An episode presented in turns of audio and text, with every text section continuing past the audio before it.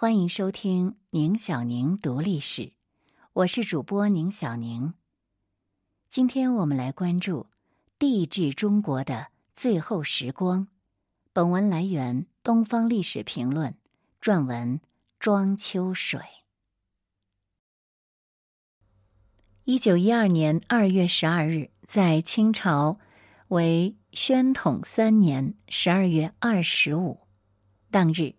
南方的中华民国临时政府成立已经两月有余，距武昌起义一逾百天。自保路运动、武昌起义以来的浪翻波连，终于有了一个结果。这一天，大清隆裕太后携六岁皇帝在养心殿举行最后一次朝见仪式，颁发训位诏书。胡维德、赵秉钧、梁士仪等一般国务大臣。内阁成员向皇太后和皇上行三鞠躬新礼。隆裕太后将三道退位诏书交给外务大臣胡维德颁行天下。至此，帝制中国两千一百三十二年的历史打上一个句号。于是可以说，这一天堪称中国历史上至关紧要的一天。它是一条分界线，在此之后。帝王由人主、天子、君父变成了人民的公敌。这天下午，运玉鼎前去拜访民政大臣赵秉钧。当赵秉钧对他诉说辞位的情状，这位忠心耿耿的史官不禁垂泪。在日记中，他沉痛地说：“自来亡国，无如是之素者。”在上海的郑孝胥这天的日记则只有十数字：“昼暖，甚有春气，风起。”还有两个访客的名字。直至五天后的除夕，他全文照录了训位诏书和大清皇帝辞位之后的优待条件，慨叹方今之事。一如孟子所说：“上无礼，下无学，贼民兴。”夜。闻爆竹声甚烦，于是乎大清二百六十八年至此夕而毕。他伤感的结束了这篇日记和这一年。二月十二日的朝见仪式充满着悲情。赵秉钧告诉运玉鼎，太后满面凄容，向大臣们倾诉作为失国太后的内心忧愤。三年来，他身居宫中，并不曾干预政事。孰料一般亲贵，无一事不卖，无一缺不卖，卖来卖去，以致卖却祖宗江山。说到伤心之处，龙玉不禁失声痛哭。三年前，光绪和慈禧在两天内相继去世。太后临终遗命，光绪胞弟醇亲王载沣之子为四皇帝，由载沣摄政。隆裕对此就颇为不悦了，因为他很想效仿慈禧垂帘听政。于是皇太后以后常与摄政王因事发生局语。在皇族们后来的回忆中，隆裕为人庸碌无识，永远比不上自己那位精明强干的姑妈。在国服期间。他便听从宠见张兰德的怂恿，在宫中兴建水晶宫作为休闲之所。在帝制时代，这属于极严重的问题。何况当时朝廷正筹备海陆两军，费用不足。然而隆裕照旧命令杜支部拨款来修建宫殿。隆裕不曾料到，自己是酣歌于漏舟之中啊。从一六四四年大清入主中原起，经历十八世纪康雍乾三朝，所谓中国古代社会的最后一个盛世，乾纲独断，君权臻于极致。进入十九世纪是暗淡、内忧外患交迫的一个世纪。上一世纪蕴积着的种种社会矛盾纷纷呈现，大清被强迫拉入近代，这是一个漫长的衰败期。他表现出一种传统适应能力的顽强韧性。同光两朝不时出现复苏迹象，自强运动维新变法，富有生气和活力的最后十年新政，直至武昌兵变，人心动摇，几次小规模事件迅速发展成新形势的大运动。于是，太后、姜丽、党人、民众都卷入了连串的历史漩涡之中，皆被时势推着走，同时也推着时势走。投身其中的张謇曾说：“各省决心独立，续根在院苦政府三年内之反对立宪，受柄在官收商办铁道之不合方法，而发机在印昌汉口之战。”自行杀掠，凡识时务者，皆能知之。既由极高之热度酿成一般之舆论，潮流万派必趋共和。新军武昌兵变之后，各省闻风相应，纷纷独立。朝廷急于消弭祸乱，稳定大局，可以说是步步退让。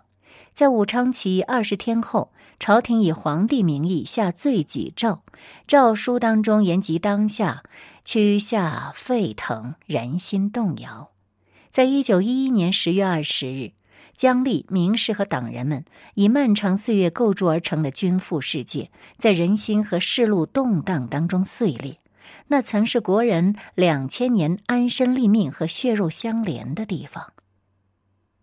清廷希望用这个老法子，能够唤起人民内心深处的感情。神灵不安于享祀，生民有涂炭危险，此皆朕一人之救也。诏书当中比张謇更深刻的检点这三年来政治上的失败：一个是用人多用亲贵，施政寡数；第二是新政促行新制，成了官身渔利的名目；更改旧制，权豪们敷衍了事。第三呢是新政经费多取自民财而无利益人民，这一番对新政的检讨的确是很深刻了。湖南有一位三品官员李仪，对这个事呢是有形象描述的。他说：“杂税日增，民心不安；科举全废，士心不安；新学多偏，重心不安；官制屡变，官心不安。”洋货争衡，伤心不安。十年来除旧布新，把一代人拖进了一场自上而下的社会变动。然而，舶来的西法改造了中国社会，两千年来历史沉淀而成的中国社会也改造了舶来的西法。这种交互改造，使西法和中法都失去了本来面目。四万万人遂身在新旧之间，两头不到岸。为了收拾人心，朝廷的对策是滑向更快的全变速变。罪己诏中既宽赦了变乱的新军，也彻底解除了满汉田狱。最关键的一招是维新更始，实行宪政。十一月一日，摄政王立准。皇族内阁集体辞职，紧接着任命袁世凯为内阁总理大臣，命他部署湖北军务之后，迅速来京阻隔。在此之前，摄政王迫于形势，已经三次下谕旨启用袁世凯。十一月二日，资政院拟就宪法重要信条共十九条，称作十九信条。这个制宪原则深得英国宪法精神。皇权必须以宪法规定为限，重大决策由国会作出，皇室的经费都需经过国会决议。立宪党人追求多年的东西，终于在空前的危机之下实现了。依据这份十九信条，资政院提出清廷任命袁世凯为内阁总理大臣是违宪的，于是政府就收回成命。资政院在十一月八日以无记名投票方式选举，结果又是袁世凯得票最多。于是朝廷方以皇帝名义再次发表任命的上谕。此外呢，摄政王还代替尚在冲陵的皇帝到太庙宣誓，表示皇室将遵守信条。多年之后。当日在养心殿辞位的溥仪还在抱怨父亲启用袁世凯，让自己糊里糊涂的做了三年皇帝，又糊里糊涂的退了位。他认定袁世凯到北京后，通过奕匡在隆裕太后面前玩了个把戏，把摄政王挤掉，反归藩邸。载沣的弟弟载涛也说，载沣本不愿意请这个大对头出山的来威胁自己的生命，但素性懦弱，他没有独作主张的能力，也没有对抗奕匡。徐世昌和纳腾等的勇气，他只有听任摆布，忍泪屈从。载沣监国之初，朝廷曾颁布监国礼节总目十六条，赋予了摄政王无上的权限，举凡赏罚升迁、军国政事、和战大计，皆由摄政王裁定，以谕旨宣誓施行。若有需请皇太后懿旨之处，必须摄政王当面请行，他人不能擅传。然而，载沣从小因兄长是皇帝，和他的父亲奕轩一样，活得谦卑谨慎，锐气早消。溥仪长大后，曾经看过父亲监国三年时的日记，想了解一些情况。他没有找到多少材料，只发现了两类很有趣的记载：一类是属于例行事项的。如每逢立夏，必依例剪平头；每逢立秋，则依例因分发。此外，还有什么依例换什么衣服、吃什么时鲜等等。另一类呢，是关于天象观察的详细记载。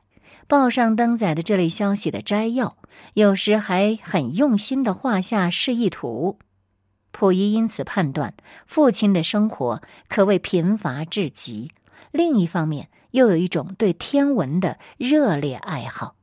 显然，载沣是一个放错了位置的人。十二月六日，隆裕太后降旨，准许载沣辞去监国之位，上缴摄政王印章，仍以醇亲王退归藩邸，不再御政。溥仪、载涛等认定这是摄政王在与袁世凯、隆裕的权力斗争中落败。密切关注中国局势的英国驻华公使朱尔典，在给外交大臣格雷爵士的汇报当中，记录当时的舆论反应是这样写的：人们以为他真正表明太后一派对摄政王一派的胜利，还猜测隆裕企图效仿慈禧太后垂帘听政。在载润的回忆当中，却有另外一种说法。载沣个人无良策应付时局，唯不欲以自己名义下逊位诏书，故而辞去监国之职。溥仪等皇室成员和一般舆论大概都没有真正把这十九信条当回事。遵守宪法程序选出来的原内阁已经主理政事，摄政王也完成了他的使命。这个时候，皇室的力量实质上已经退出了政治决策中枢。懿旨中亦有要诸王公恪遵家法、束身自爱、网阅范围这样的约束之语。隆裕在懿旨中用“人心瓦解、国势土崩”来形容当时国事。人心从摇动到瓦解，何止于数日、数月、数年呢？从一八四零年以来，天赋人权、社会契约论、自由、平等、博爱等民主思想动人心目。尽管缓慢，尽管复杂，却也在推演既强韧又脆弱的人心。而最后十年，一场迟来的急速的变革，让清廷陷入了进退失据的困局。新政粉碎了专制军权的基石。在摄政王归藩的懿旨当中，对载沣的指责可谓非常严厉，以一人错失失当而令全国生灵横离惨祸。公正的说呢，一人之力何至于此呢？可以说，这是一种对进步权利和生命尊严的追求，最终掏空了千年皇权的内在精神，剥夺其正当性，使其变成一个虚弱的空壳。而摄政王所代表的军权已经成为了孤独无依的东西。就在武昌起义前六日，朝廷发布了国歌，歌词呢是出自严复之手，乐曲是由宗室谱动，选自康乾时期的皇家颂歌。大清国歌虚浮华丽，粉饰太平，祈祷着皇权永固。歌词是这样的：“拱金瓯承天筹，明物心浮早。喜同胞，青石幸遭。珍惜好，帝国苍穹宝。天高高，海滔滔。”而南京临时政府呢，在一九一二年初也正式公布了中华民国的国歌，由沈恩福作词、沈鹏年谱曲的国歌，高岛昂扬。亚东开发中华早，医美追欧旧邦新造，飘扬五色旗，民国荣光，锦绣河山普照。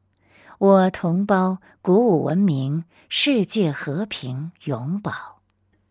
两种旋律，两种胸怀，自不难窥见水样的人心会聚集如潮，取在哪一艘船只？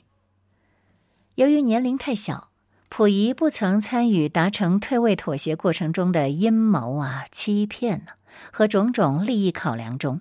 也没有领略妥协、隐忍、平衡以及包容的政治艺术。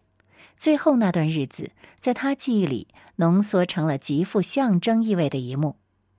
有一天，在养心阁东暖阁里，隆裕太后坐在靠南窗的炕上，用手绢儿擦着眼。她面前地上的红毡子垫上跪着一个粗胖的老头子，也是满脸泪痕。那时候。他坐在太后的右边，非常纳闷，不明白两个大人为什么哭。店里别无他人，安静得很。胖老头抽缩着鼻子，声响很大，一边说着话。后来溥仪才知道，胖老头就是袁世凯。这是他唯一一次见到袁世凯，也是袁世凯最后一次见太后。从十二月三日到十二月三十一日。北洋新军与湖北新军进行了四次停战谈判，事实上已经进入议和阶段。袁世凯不仅有了军政大权，还有了比这更为难得的东西，这就是洋人方面对他也发生了兴趣，而革命党方面也有了他的朋友。一九一零年四月，因刺杀摄政王未遂被囚禁的汪精卫，已在十一月开市。汪精卫每晚饭后与袁世凯夜谈，袁世凯渐渐倾向共和，不做曾国藩第二，要做汉族的华盛顿。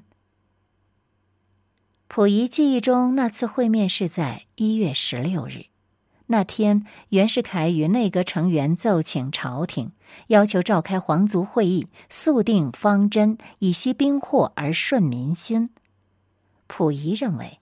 密奏中最令太后感到恐怖的，莫过于这几句话：“海军近叛，天险已无，何能悉以六镇诸军防卫京津？虽效周氏之拨迁，已无相容之地。东西友邦有从事调停者，以我之政治改革而已。若等九世争持，则难免无不干涉，而民军。”亦必因此对于朝廷感情义务。读法兰西革命之史，如能早顺于情，何至路易之子孙弥有节造也？大清已经成了三无朝廷，无兵可用，无地可容，无油可铸。还有那外国的历史教训，法兰西皇族便因不顺民意而致子孙无存。隆裕太后是不是像溥仪所说的给吓昏了？如今已经无法考究。毫无疑问，太后的心理防线在那一天就碎了。袁世凯离宫回府途中，在东安市场外遭遇革命党人的炸弹，他乘机称病，不再入朝。接着便在几天内连开数次御前会议。此时的满清皇族们。载沣、载涛、奕匡、单琦等各有党羽，外界疯传有七党，皆专予夺之权，弃踏无耻之徒，趋之若鹜。这是如此混乱的朝局，每个人都与军权相关，却没有人真正把军权放在眼里。运玉鼎之子运宝会因此就断定。即使后来的袁世凯还想做曾国藩，恐怕也未必能够挽救清朝的颠覆了。十七日御前会议上，普伦提出清帝自行逊位，由袁世凯做总统，一匡复议。恭王溥伟、载泽等强烈反对，隆裕唯有伏案啜泣。十九日御前会议，胡惟德、赵秉钧、梁士仪诸人提出由袁世凯在天津另组临时政府，与会王公们自然一致反对。二十日，南京临时政府正式向袁世凯提交了清帝退位优待条件。二十二日，隆裕召开御前会议，载泽、蒲伟等亲贵竭力反对共和，提出太后用宫中金银做犒赏，任用冯国璋破敌。太后说：“胜了固然好，要是败了，连优待条件都没有，岂不是要亡国吗？”蒲伟要求皇上赏兵杀敌报国，太后便问主管陆军的载涛兵力如何。载涛回答：“奴才没有打过仗，不知道。”后来在皇族们的回忆中，隆裕没有什么政治才干，庸碌无识，但不得不说，他此刻表现出理性和自知之明。他明白这些清贵猖狂少年靠不住。二十六日，段祺瑞率北洋将领四十六人联名电奏，要求立定共和政体。当晚，强硬派梁弼被革命党人彭家珍炸死，王公官员们纷纷转移财产，存放到外国银行。隆裕此时真是胆战心惊，他哭着对赵秉钧等三人说：“我母子二人性命都在你三人手中，你们回去好好对袁世凯说，务要保全我们母子二人的性命。”此后，亲贵们或请假，或出走。在二月十二日，太后再次挥泪，面对着往昔的臣工们，她抱怨危局之下，亲贵们没有什么对策。事后却说现成话，只知保存性命财产，置孤儿寡母于不顾。后来，溥仪在自传里补充说。当时部分王公跑进了东郊民巷，一匡父子带着财宝和姨太太搬进了天津的外国租界。事实上，直到十二日早晨，仍有人想阻止退位上谕的发布。隆裕对内阁全体说：“我们先办了这事儿，我再见他们，免得又有耽搁。”于是将训位诏书盖印发出。难怪两天之后，《顺天时报》发表评论，赞美逊位之举犹如三代之治，尧舜禅让，公天下之心也。太后力排二三王公之反对共和论，独使皇上让政，以免南北官民两军之战祸。其实能洞见世界之趋势，其功足以唐虞媲美。这位叫做孙佩恒的作者还设想到合议不成的可怕后果。唐使皇太后极端反对共和，虽置社稷为虚而不悔，势必兵连祸结，葬无中国生民大多数于枪烟炮雨中。待兵临城下，虽贤亲肉谈以求和，恐亦不可得矣。皇帝与共和派彼此做出妥协与让步，最终和平体面的下台。此中所蕴藏的政治智慧，曾令不少西方人惊诧。他们称之为“体面的逊位”。无疑，隆裕太后自有一份历史功业。张謇起草的这份退位诏中，再次提到了人心。人心所向，天命可知。余亦何人因一姓之尊荣，服赵民之好恶？失败亡国的恐惧，太监张兰德的危言耸听，都在隆裕的考量之中。除此之外，隆裕决然共和，或许他真的感受到了天命的力量。从前新旧王朝更替，寄托着天命所归；两千年来，皇权与天命相连，他们将之神秘化。然而说穿了，天命即是人心，得失在于人心，绝非一句空言。这一次跳出了王朝轮替，人心如水，几十年间催生出急迫的奔腾与吹卷的浮沫，终于冲垮了帝制的牢笼。在训位诏书这份有宪法意义的文件中，清帝是训位给一个立宪共和政体，以后不管是袁世凯还是张勋搞复辟都没有出路。敢有帝制自为者，天下共击之，成为一种时代意识。